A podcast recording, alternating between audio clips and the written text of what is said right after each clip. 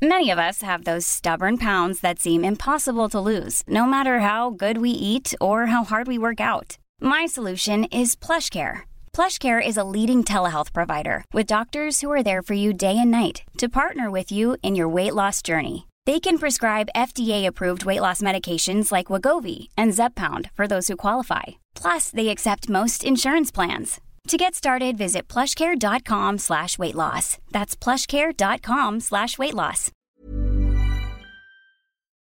¿Tienes dudas ante el COVID-19? ¿Deseas hablar con un doctor? Con tu seguro médico GNP tienes orientación médica a las 24 horas con llamadas ilimitadas. Marca la línea GNP 55 52 27 90 00.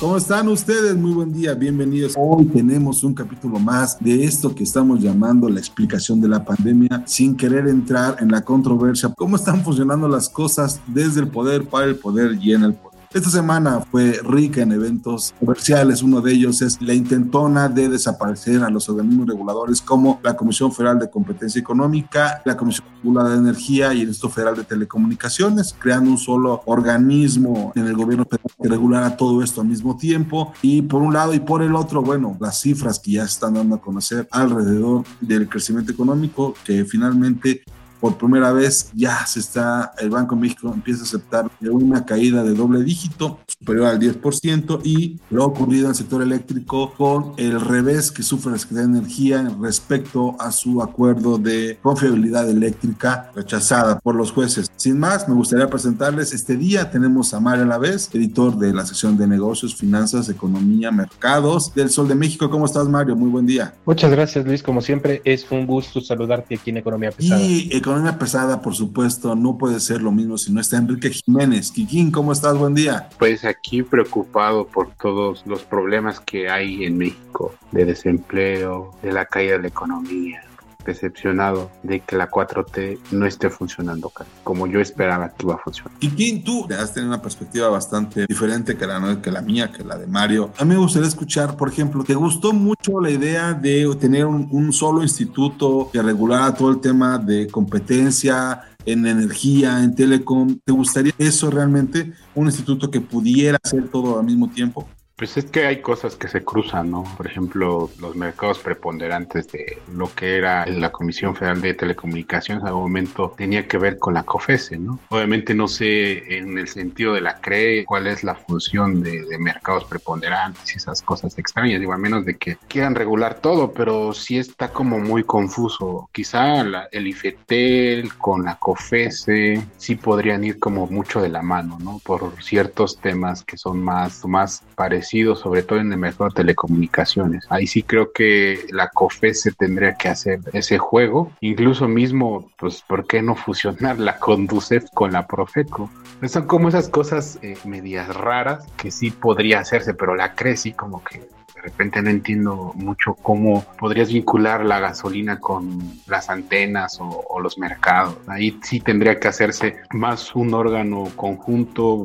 Eh, la decisión sí se me hace como, sobre todo, mucho más un golpe político que intentan darlo, pero al final también es una buena oportunidad para definir bien los roles de estos eh, órganos que insisto mucho en que podría haber temas en los cuales compaginen, ¿no? En los temas que puedan caer ambas cosas. Sin duda, el papel que está haciendo el IFETEL es prácticamente el mismo papel que está haciendo la COFESE, pero solo en un mercado, telecomunicaciones, telefonía. La idea de los organismos reguladores tiene que ver básicamente con competencias y especialidades, lo que hay muchos temas de energía, por ejemplo, que no se discuten en la CREI, no se discuten en la Comisión Nacional de Hidrocarburos, se discuten en la COFESE, por ejemplo, ¿no? Que tienen que ver con concentración, competencia, apertura y mercados regulados en monopolios naturales como por ejemplo la distribución de gas natural o la distribución de electricidad, que son cosas que pues ahí están y necesitas reglas específicas. Por eso tienes a la CRE. ¿Tú cómo ves, Mario? ¿Te gustó la idea de tener un solo organismo que pudiera definir prácticamente todo lo que tenía que ver con el sector económico?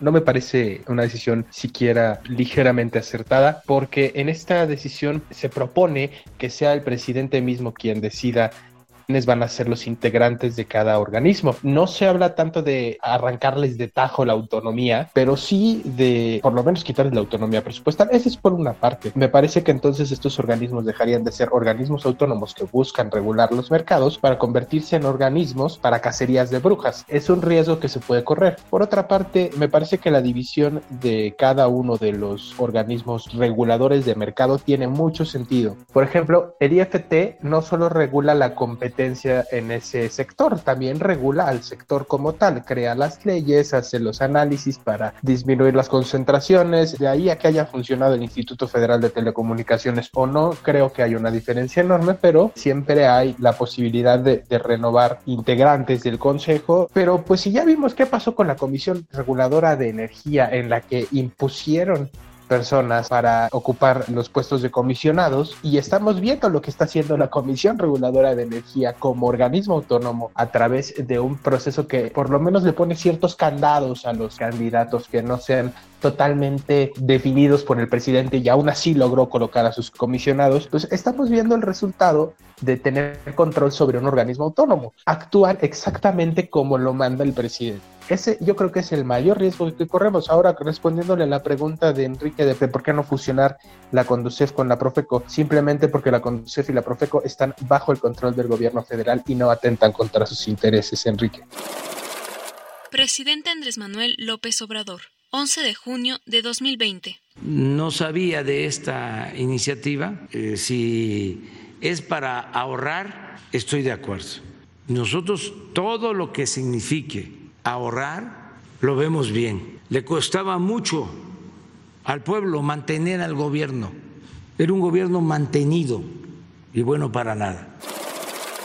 La intención de, del gobierno federal en un momento dado de fusionar, o más bien de la intentora de Morena, de fusionar a los organismos regulatorios, tiene que ver sobre todo con la posibilidad que tienen estos de frenar legalmente, por medio de su mandato que es constitucional, muchas de las intentonas del gobierno de dar sus manotazos en la política económica. Hay que recordar que uno de los factores que Morena pone en la iniciativa de ley para fusionar los organismos es dar marcha atrás a la reforma energética. La pregunta que se hicieron en ese momento todo el mundo fue, bueno, ¿por qué no simplemente vas con tu Congreso, que es Morena, y buscas dar marcha atrás esta reforma constitucional? ¿Por qué estás buscando? ¿Por qué darle la vuelta a la ley y no simplemente cambiar la constitución como lo hicieron antes para abrir el sector? Eso nos lleva, por ejemplo, a lo que ocurrió ya con el acuerdo de confiabilidad eléctrica de la Secretaría de Energía. Este acuerdo que buscaba impedir entraran en marcha las nuevas plantas eléctricas que tienen que ver con energía solar y energía eólica,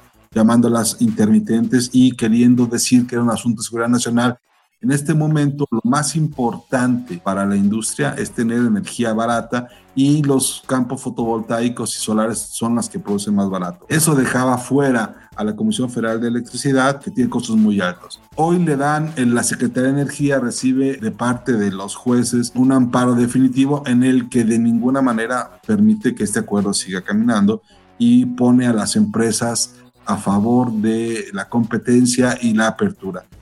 Yo quisiera que ustedes dos me den su comentario de lo que está ocurriendo desde su punto de vista con el tema de las empresas eléctricas en medio de esta controversia relacionada con el acuerdo con la CFE. Kiki. Oh, bueno, pues el que quiera venir a invertir a México, venir a invertir. De hecho, hace poco estaba viendo que una empresa que genera eh, energía a través de la luz del sol está prácticamente aprobado su proyecto para que empiece a, a construirse en el estado de Jalisco. Esta empresa es muy grandotota, muy famosa ha comprado empresas españolas, pero su origen es, es, árabe. Son pues, prácticamente estos inversionistas que están metidos en todos lados. O sea, creo que hay como esa parte de, de acción que ellos quieren venir a invertir y ya, o sea, obviamente el tema político no creo que sea impedimento para quien quiera venir a este país a invertir. El asunto está en, que también debe de ser todo claro, ¿no? O sea, la necesidad de estos sectores deben de ser claros. Pasó en el gas natural, ¿no? Donde pues, se armó todo un desmadre en que iba a irse a la quiebra este país porque prácticamente estaban frenando las inversiones Obviamente, pues ahora lo único que hace falta ver son pues eh, los nuevos acuerdos a los que se llegue, ¿no? A estos acuerdos donde las empresas eléctricas pues tienen que prácticamente rehacer todo lo acordado, todo lo que hizo con Peña Nieto lo va a tener que hacer con este gobierno, ¿no? Presidente Andrés Manuel López Obrador, 12 de junio de 2020. ¿Qué nosotros vamos a continuar con lo mismo? ¿Va a seguir el mismo saqueo? Este, que porque van a haber denuncias penales o amparos, todos los que sean. Claro que vamos a litigar, vamos a defender la hacienda pública, vamos a defender los intereses de la nación. Claro que lo vamos a hacer. No vamos a expropiar, no vamos a hacer lo que hizo ese buen presidente Adolfo López Mateos en 1960, que nacionalizó la industria eléctrica. No, pero sí vamos a revisar los contratos. Me gustaría pasar al siguiente tema rápidamente antes de irnos, que tiene que ver con la actividad económica. México tiene, se da a conocer, unidad económica en, en abril de 2020. Tenemos la caída anual más pronunciada por mucho en la historia. La última vez que vimos este nivel de caída, estamos hablando de junio de 1996, estamos hablando de prácticamente cuando pasamos el efecto tequila y la primera vez que vimos este nivel de caída fue en mayo de 1991. Hoy estamos hablando, por supuesto, de que tenemos una de las situaciones más complicadas en la economía mexicana y bueno, a mí me gustaría tener como más la opinión que nos pueda dar Mario a la vez sobre este nivel de caída de la actividad industrial mexicana. La actividad industrial arrastra casi dos años ya en contracción. No podemos empezar a querer tapar el sol con un dedo y a echarle la culpa al coronavirus de todo. Desafortunadamente, la industria mexicana representa una buena parte de la actividad económica y generalmente es a través de la industria y a través de la construcción que todas las demás ramas de la economía se echan a andar. Entonces, mientras no veamos un repunte y una política clara de promoción de la política industrial en México, o por lo menos un cierto nivel de estabilidad en el que no se tengan que ir a defender todas las empresas de los tribunales cada que alguien sale a decir que va a proponer una reforma económica o del marco económico, pues entonces ahí es cuando tendríamos la llave para por lo menos tratar de rebotar lo que se perdió en este año en cuanto a Producto Interno Bruto, lo que se va a perder en este año en cuanto a Producto Interno Bruto. Y dejemos de lado el Producto Interno Bruto, digamos que no sea importante que se recupere el Producto Interno Bruto y tomemos la bandera del bienestar. Si no se recupera el Producto Interno Bruto, no se generan empleos. Si no se generan empleos, la gente no tiene con qué comer. Si la gente no tiene con qué comer, ¿cómo va a tener bienestar? A eso si le sumamos la inseguridad que se desprendería de, la falta de empleo, no solo afectaste al que perdió el empleo, también afectaste al que lo conservó, porque entonces tiene que enfrentar un problema de inseguridad, porque la gente que se quedó sin empleo va a haber quien busque la forma de, salir adelante, pero va a haber quien recurra a la delincuencia. ¿Qué fue lo que pasó en, en, estos días? Bueno, rápidamente el resumen es, en un día el peso perdió ante el dólar todo lo que ganó en semanas, pasó de los 21.74 pesos que era el, que,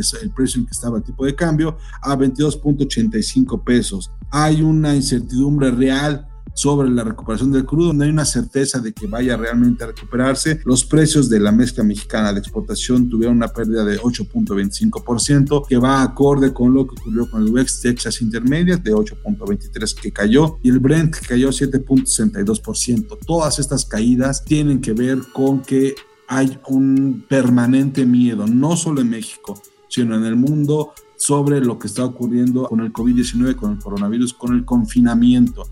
El caso es de que no es tanto lo que tenemos que pensar hoy en día, cómo vamos a terminar la economía, sino cómo vamos a enfrentar la recuperación y es ahí donde vienen más y más dudas. En fin, esto sería economía pesada en una semana que tiene que ver con muchos números, pero sobre todo con muchas acciones desde el gobierno que intenta de alguna forma recuperar el poder perdido con los organismos reguladores. Hoy me gustaría despedirme con eso. Mario, muchas gracias. Enrique, muchas gracias. Muchas gracias y hasta pronto. Como siempre es un gusto estar aquí en Economía Pesada y les recordamos suscribirse a nuestro podcast Economía Pesada en Apple Podcast, Google Podcast y Spotify y también escribirnos sus dudas, quejas y sugerencias en el Twitter arroba podcastom. Como siempre, es un gusto haber estado con ustedes esta semana. Les recomendamos, vamos a estar liberando el podcast de aderezo en el podcast OEM, un estilo de vida lleno de placer al comer porque no hay nada más rico que sentirse sano y conocer los productos que te alimentan. También es importante entender que en podcast de aderezo usted sabrá cómo sanar con recomendaciones y los mejores hábitos. No se pierda aderezo, el placer inteligente.